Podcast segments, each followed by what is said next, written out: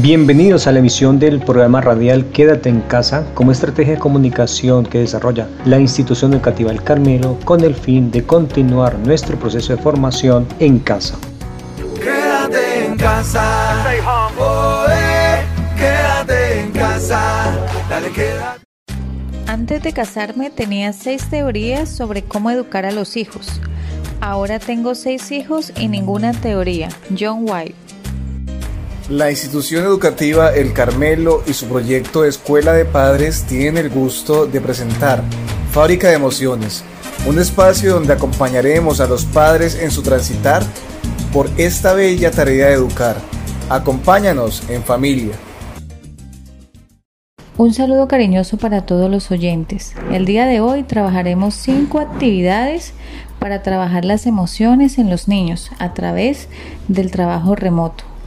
Como sabemos, la mayoría del año hemos trabajado a través de guías y la parte psicoemocional del niño y del adolescente es esencial para que él pueda desenvolverse en todos los niveles de su vida. Hoy trabajaremos con los niños. ¿Cómo podemos los padres ayudarlos emocionalmente a través de ciertas actividades? La primera se llama nombres y cualidades. En una hoja se le pide al niño que escriba su nombre.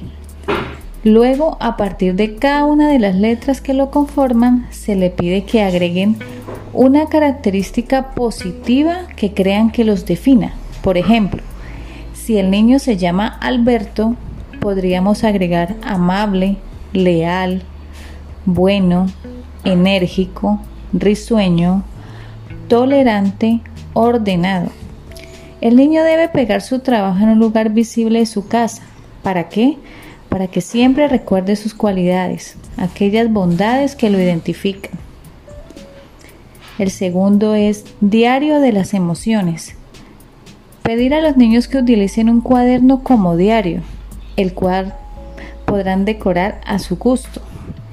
En él deben hacer un pequeño balance del día a día, empezando por las cosas positivas y dejando para el final las negativas. Debemos hacer hincapié en cómo se sienten nuestros hijos, qué piensan, por qué actúan de las maneras que lo hacen. También podemos pedirles que agreguen un dibujo sobre lo que más le haya gustado en el día. Tercero, mi silueta. Soy único.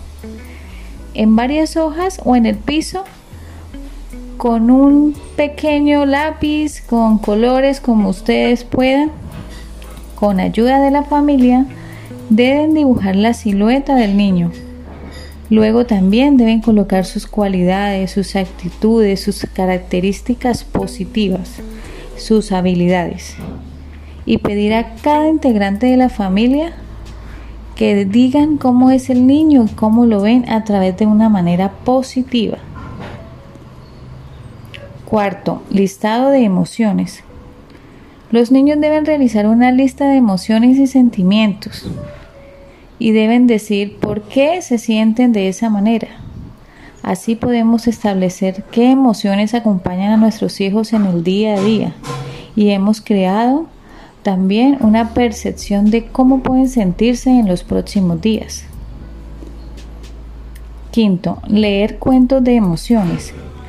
Los cuentos pueden ser nuestros o podemos adquirirlos a través de los libros, pero podemos hacer creaciones y son los aliados de la educación emocional, por lo que se sugiere solicitar siempre lectura de cuentos relacionados con emociones, donde los niños y los adolescentes puedan revisar sus actitudes, puedan revisar sus sentimientos y puedan compararlas con el día a día. Es así, aunque a veces los niños no lo expresen, también ellos están viviendo esta educación remota y puede parecerles difícil y de vez en cuando puede afectar su, estabilidad emocional.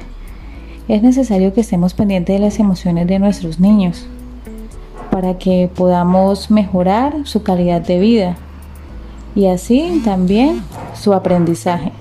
Una feliz tarde para todos. Quédate en casa.